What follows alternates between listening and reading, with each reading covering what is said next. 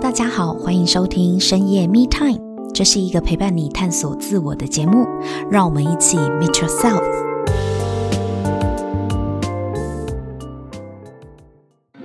Hello，大家好，欢迎收听深夜 Me Time，我是沐晨。上一集我们邀请到小景来分享带团队的经验，那今天这一集呢，想要跟大家进一步的介绍小景的另外一项专业，是关于饮品创作。我们先来欢迎小景。Hello，小景。Hello，大家好，我是小景。我从二零零四年，然后开始接触手摇饮到现在。那我从二十二岁到三十三岁之间呢，我也分别的在五大知名连锁手摇饮的品牌里面担任营运经理以及研发经理。那在三十三岁之后，我就开始就是去创立。手摇饮的一些品牌，那我总共也创立了大概有七个品牌，然后以及在过程中也担任顾问的角色，然后去调整饮品啊，以及调整就是营运方向。其实我所认识的小景一直以来都是饮品创作者，哎，而且还真的超好喝的。我其实还喝过蛮多你创作出来的饮料产品，也买过。对，但是其实今天要聊的不只是创作，因为小景本人的个个性呢，也有某种关于创作上的坚持跟要求。嗯、那这也是我们今天想要来跟小景讨论关于饮品艺术创作的这件事情。我们先让小景来介绍一下你创作过哪些饮料。我觉得印象最深刻的应该是我之前就是把王老吉凉茶，嗯，然后用它为基底，把它做成一系列的手摇饮。凉茶为基底，我印象很深刻，是就是你非常爱的，还蛮好喝的林林则徐，然后还有林则徐有奶。对哦，那时候我记得你有一款饮料叫林则徐，是没错。哎，这名称怎么来的啊？以以及你为什么要创作这个饮料叫林则徐？就是在我创作饮品或是品牌的过程中，就是我的脑袋就会有很多不同的想法啊出现。那为什么会叫林则徐？也是来自于为什么会有王老吉？王老吉是卖凉茶的啊，对，是。但是为什么会有王老吉？是因为林则徐他去禁烟的时候的一个小故事。那当初他林则徐去禁烟嘛，在禁烟的过程中，他就是感冒生病，嗯，然后可是大家都找不出原因，然后他也喝了很多药，都喝不好。那后来有一个人呢，然后他就拿了王老吉给他喝。嗯、那当然那时候不叫王老吉啦，就是他，他就拿了凉茶给他喝。对，他就拿了凉茶给他喝。他喝了之后就哎好了哎，就好了。对，就好了。然后他就去找说，哎，为什么这个凉茶从哪里来的？后来就是来自于一个王老吉他在卖那个凉茶。嗯，对。然后大家才开始知道说，哦，原来凉茶有这样子的退火的一个功效。嗯，所以我就是由于他的典故啦，王老吉的典故，我就发想了一系列以林则徐为主的主题，然后来创造这些手摇椅。所以你当时这个手摇影的名称，除了林则徐之外，还有其他跟这个故事有关的名称吗？比方说，呃，比如说像呃林则徐啦，林则徐有奶啦，或者是呃一八二八啦。以及呃娘娘吉祥啦，这些东西呢，都是来自于他的典故。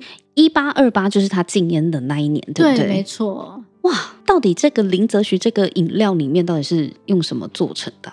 里面加了什么呢？因为林则徐是禁烟嘛，那所以我为了让它跟禁烟有一些连结，所以除了、嗯、当然除了以呃凉茶为基底，就是可是它也不是纯凉茶，它是我再加一些中药下去熬煮。然后，所以它喝起来会回甘，对，是比较不一样的地方。我有印象，因为以前我好喜欢喝林则徐，而且它里面是没有加任何的奶牛奶，对不对？对对。另外一款林则徐有奶才是加牛奶的，对，没错。所以它就是纯凉茶为基底加中药，有加其他的红茶、绿茶吗？呃，没有没有，它就是用凉茶加上中药下去再熬煮，嗯，然后再加上我用真的就是纯王老吉。去做成的茶冻啊为基底，所以里面有凉茶茶冻，然后以及就是我熬煮过的凉茶，然后再加上因为为了跟林则徐有一些相关联，所以我就是用了桂花蜜当桂花蜜，是没错，你还加了桂花蜜？对，为什么会有桂花蜜？是因为它在里面看起来就是会很像烟草丝，所以我之前喝到我就有发现里面其实有细细一根一根，那个是桂花蜜。对，没错。哦，但那个看起来还蛮像烟草的。对，所以我我当初也找了蛮久的，嗯，而且为了它要跟饮料可以就是在口感上面跟口味上是可以有有所搭结合的，也找了蛮久，然后才找到就是让它搭桂花蜜。可是你这个灵感是怎么来的？为什么你可以把这些东西都都在一起啊？我会说，这当然需要除了天赋之外啊，那我我会说，就是我也会去尝试，对，然后尝试一些不同的火花。我的脑袋中会有很多的想法，然后出现，会跳脱出来，那我就会慢慢的去 try，然后慢慢的去试。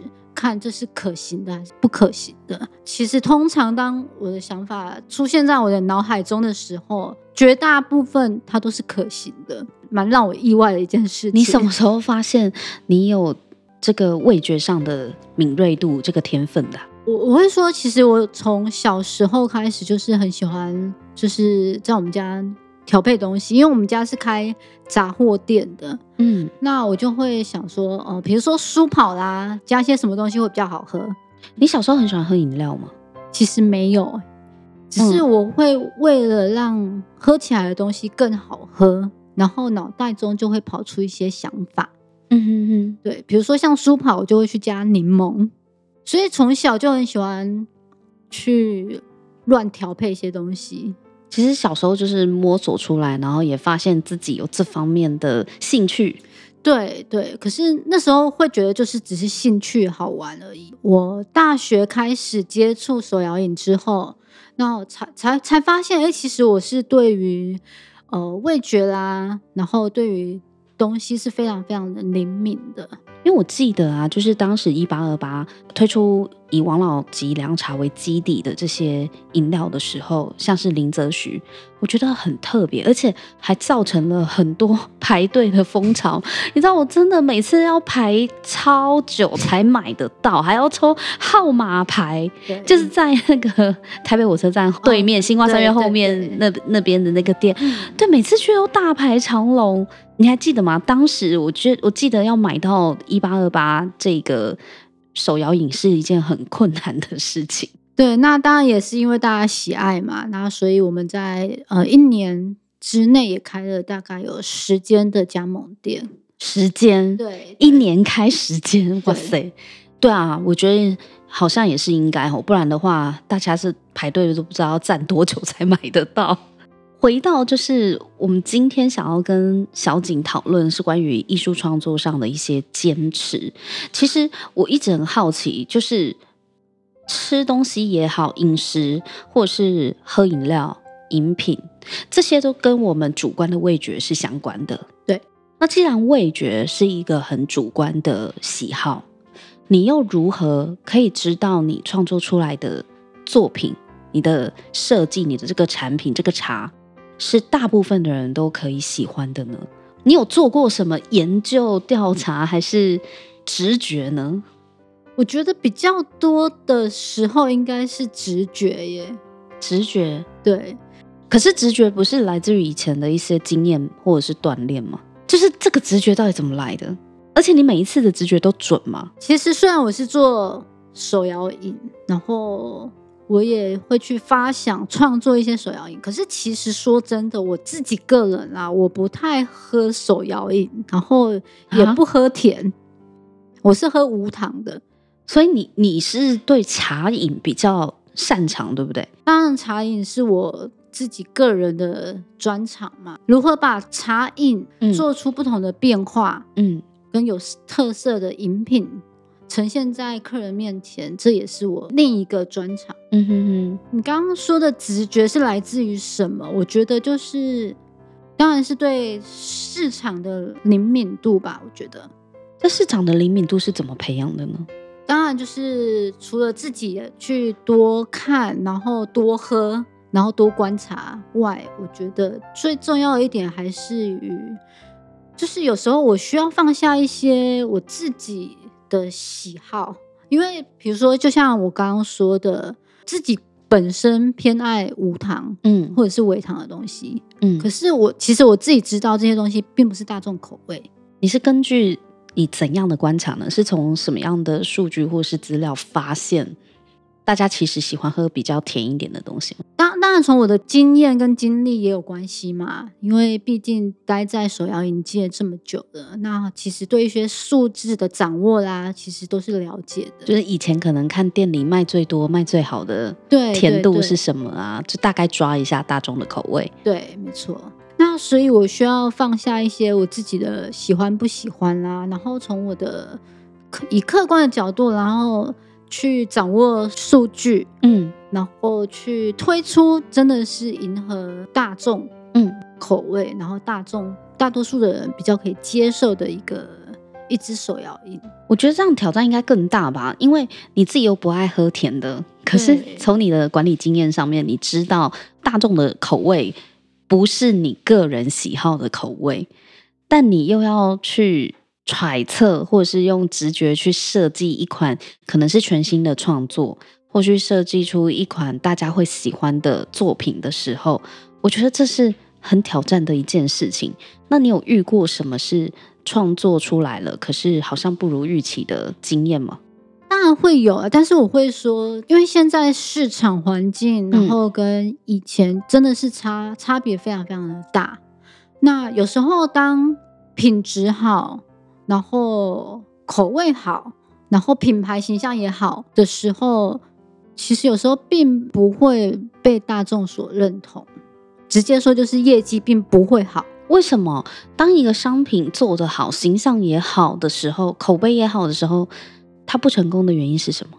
有可能来自于因为现在多数的多数的人啊，多数的消费者，其实他们看的是品牌。并不是看一样东西好不好喝、好不好吃，我觉得这是来自于我我这几年的观察。尤其在台湾呢，现在也是手摇饮真的是百家齐放，嗯，竞争非常非常激烈。对，但是我相信商品本质还是重点吧，就是你在做这个创作设计商品的时候，卖饮料的最基本就是要好喝啊，就像开餐厅最基础就是要好吃。对，当然前提必须要品质好嘛。可是有，就像我刚刚说的，品质好并不等于我的营业额就会高。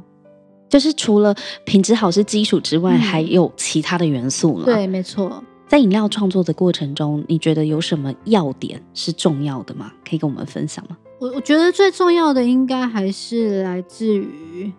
品质要好吧，因为我我自己个人对于品质的要求是非常非常的执着跟坚持的。品质包含哪些呢？品质当然包含，比如说，呃，产品，比如说像像像以前我在前线的时候，前线作业的时候，那我对于每一杯产品的要求是非常高的，比如说，呃，不能有泡泡。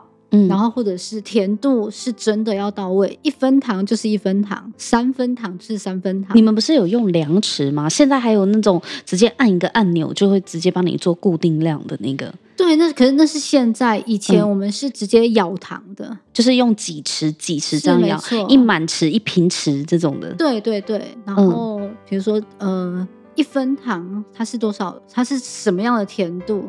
这些东西都是我非常非常极度要求的。嗯，然后以及冰块量啊这些东西，比如说去冰、少冰、正常冰，这些都是我对于出杯的要求。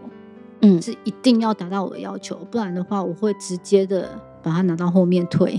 员工在做的时候，你是在旁边看是不是？就是我我会抽验。你是抽烟是直接拿起来喝一下吗？哦，有时候会。你一喝就知道它对不对哦？对。哇塞，你不是不喝糖吗？我会知道，比如说正常甜是什么样的甜度，半糖又是什么样的甜度。哦，对。你是已经因为你在商品创作过程中，你已经喝过很多次了，不同甜度它的风味嘛。嗯，对对。所以你是不是对于味道有特殊的记忆啊？我觉得是哎、欸。哇，给你盲测也骗不过你，对不对？哎，我我以前真的非常非常多的时候，就是在玩盲测这件事情。天哪！对，所以在那个呃手摇饮刚出来的这个年代，可能还没有那么精准的糖度。哎，真的哎，我那个学生时期喝手摇饮啊，同样一家连锁饮料店的半糖，真的喝起来是不一样的，南北也不一样。对，对那汤匙大小可能不同哦。对不对？没错，没错。对啊，所以可是现在，嗯、呃，大家也是做标准化流程嘛，对，就是统一规格，甚至糖机，对，剂量量，对，定量也抓的不再仰赖人工了，就是仰赖呃机器化嘛。嗯，那是不是对于品质来讲的话，就可以相对的稳定？当然是，可是当然也不能太过依赖于机器，比如说像我们对。就是不同的要求，就会变成说我需要去看它的设定有没有跑掉，这也是另类的品质的要求。因为有时候肯定真的很严格哎，对，因为有时候可能跑掉了，结果出来的正常甜其实是半糖，啊、或者是三分糖出来的甜度其实是正常甜，这也是有可能的。呃，另外就是蛮重要一点，就是我需要随时的去观察市场的变化，然后不断的去做出新的调整，然后以及就像我觉得研发新的产品啦，或者是在创造新的品牌，这些过程都跟跟人生其实是一样的，就是我们要在过程中去看到很多的可能性，然后去求新以及求变。尤其是在创作啦，创作的过程是需要非常有钢铁意志的，而且要坚持到最后。我觉得这是最难的一件事情。为什么？你设计好配方，不就大家就这样子下去了吗？因为有可能我设计出来的东西，有可能一开始并不是很能被大众接受，这也是有可能的。嗯，那我要如何去坚持我自己的想法？然后再去做出调整，然后呈现在客人面前的这个产品不会跟我当初设定的方向是有偏差太多的，这是非常重要的一点。就是我还是需要有我的坚持在里面，而不是随意的可以别人说怎样，那我就是把它调成调整成另外一个方向。嗯哼，对。这样你会喝出来，就是如果有十个人跟你说十个他们不同的喜好，你到底要变成怎样？对，所以我觉得要有一些我本身的坚持跟判断市场的需求。是回到刚刚我讲到台湾是一个手摇饮竞争非常激烈的战场，你知道怎么样找到这个特色啊？在你创作这个饮料的过程中，因为你既要符合。大众的口味，因为你透过一些观察嘛，客观的资料，对，还有经验，可是又不能做出一个没有特色的产品，你这中间是怎么取舍的？嗯，当然，像像我刚刚说的，观察很重要嘛。比如说，像我之前有创作过一个品牌，它叫冰怪，嗯，那它里面有一系列的商品，都是透过一种现在比较特别的一个技术呈现出来的一个商品。它是把牛奶或者是把柠檬果汁透过急速冷冻的技术把它冻成冰砖，冰砖，对，嗯，然后我再我再把这些冰砖，然后把它做出一些调整，然后呈现在客人面前。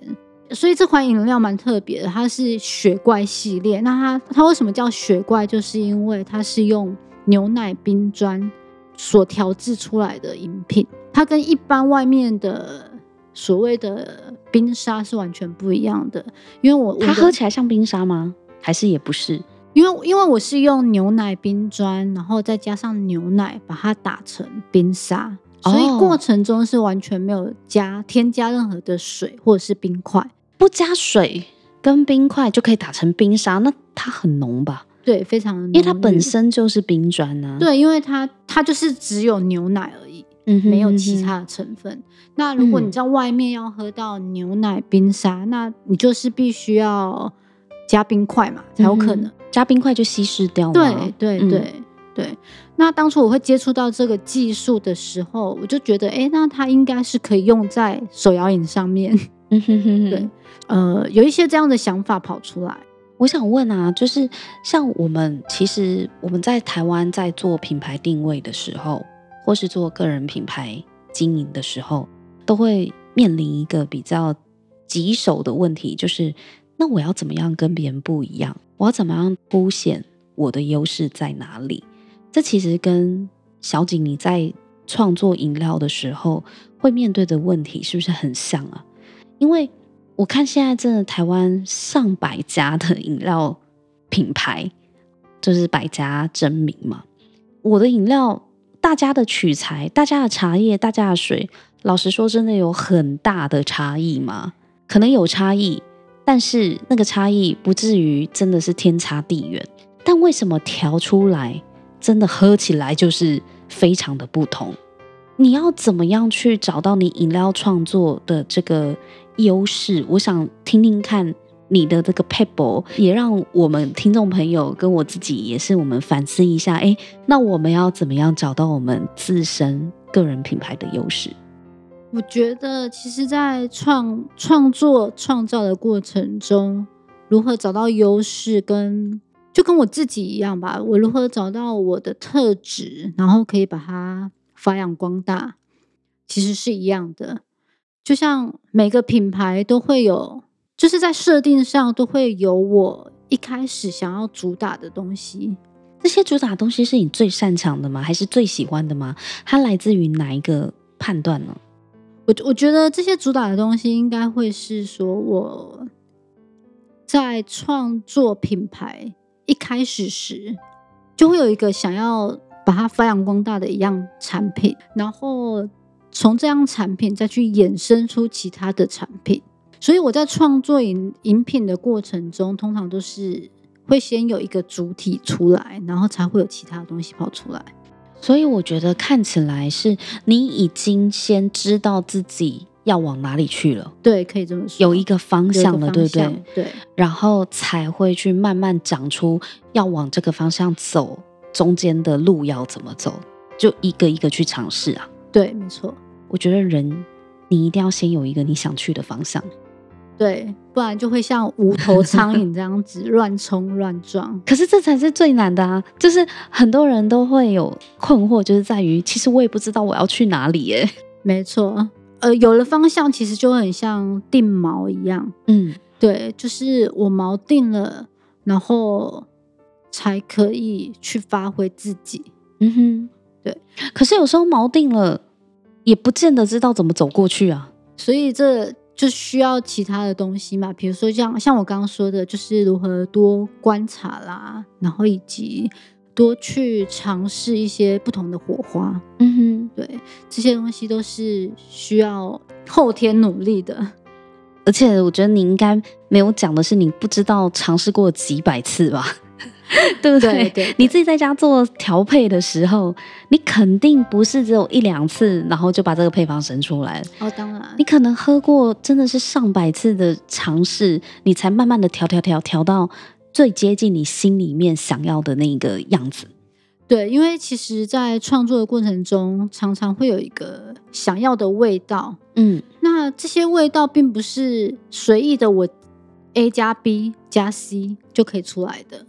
所以，当味道不对的时候，我需要去找出什么东西可以把它套入，然后让它是我想要的味道的呈现。嗯哼，这是比较困难的一个地方。嗯，对。可是，当很多人在遇到这个瓶颈的时候，常常有时候他就会选择放弃，然后选择将就。嗯就说嗯，反正 A 加 B 加 C 也不错啦。那虽然虽然喝起来都甜甜的这样，对，然后也 大家可能喝了喝不出来吧？呃，对，然后反馈也不错。好了，那就这样子。可是对我，欸、这确实是蛮多人可能会有的一条路。对，可是对我来说，我就不是这样的人。我对我自己创作的东西是有我自己个人的坚持。那当味道不对，其实就是不对。我不会去到将就，嗯哼哼哼，对，我觉得有时候我们自己在经营个人品牌，或是在找人生方向的时候，真的是很像饮料创作，它没有一个标准答案。嗯，因为对于你来说好喝的，我可能不见得喜欢；没错，就像你说的，大众的口味，你就自己也不见得喜欢，因为你不爱喝糖嘛，嗯、你也不喜欢喝甜的东西。对对，所以。我们要怎么样去达到我们每个人心里面想要的那个方向？其实方法真的没有统一的，但是不变的就是像饮料创作一样，没有标准答案的事情，唯一能够到达的路就是你自己去尝试。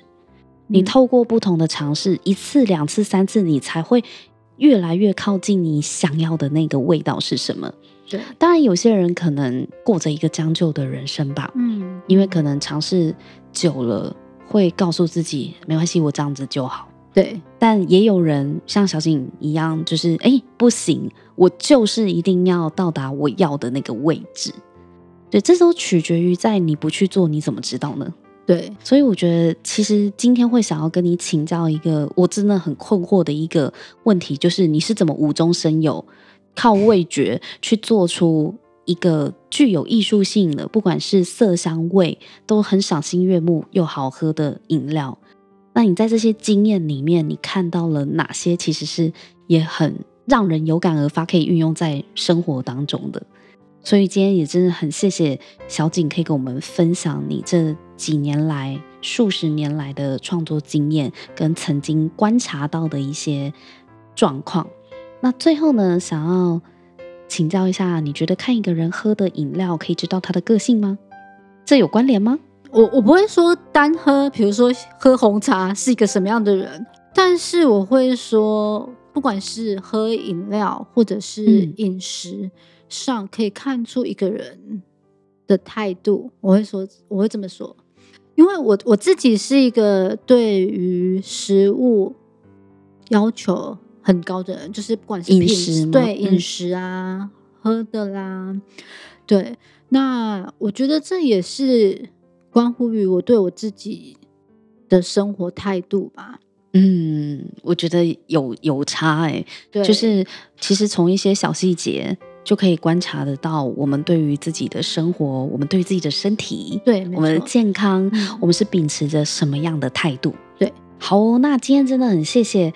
小景跟我们从饮品创作，然后让我们知道哦，原来一个主观的味觉的作品是这样子被创造出来的，而且竞争很激烈的市场环境之下，要怎么样去找到自己的优势，去发挥它，而且不随波逐流，跟着大众的口味走，但是又要保有自己的特色。可是呢，又要兼顾市场的平衡，我觉得这也是一个很不容易的一个商品的设计过程。对，那也谢谢小景，让我们知道说，在饮料创作的过程中呢，其实没有所谓的对错，只有自己跟自己生活态度，你有没有要求，以及你怎么看待你自己的。创作的作品这个过程，你对于品质的坚持到什么程度才能够维持市场良好的回馈嘛？所以我觉得这个也是从小细节我们可以知道我们到底是怎么样看待自己的人生，以及我们是怎么样在过我们的日子。我觉得这是非常有趣的观察，因为人家说民以食为天嘛。其实餐饮啊、吃喝啊，这些都是我们最根本、最贴近我们的生活。那我们也很难得有机会可以听小景跟我们分享他背后的一些幕后创作故事。今天真的再次感谢小景的到来，我们谢谢小景。好，今天这一集呢，会是深夜 Me Time 二零二二年的最后一集了，这也是我们二零二二年这一整个季度的结尾啦。所以在这边呢，我们真的非常的感谢所有支持过深夜密探的听众们，谢谢你们，也谢谢所有来到深夜密探跟我们无私大方分享自己过去人生经历的所有来宾们。非常谢谢大家的参与，才会有深夜密探这一集又一集跟大家交流的机会。那在这边呢，也跟大家拜个早年，预祝大家在明年的二零二三年的兔年呢，新年快乐！谢谢各位，拜拜，拜拜。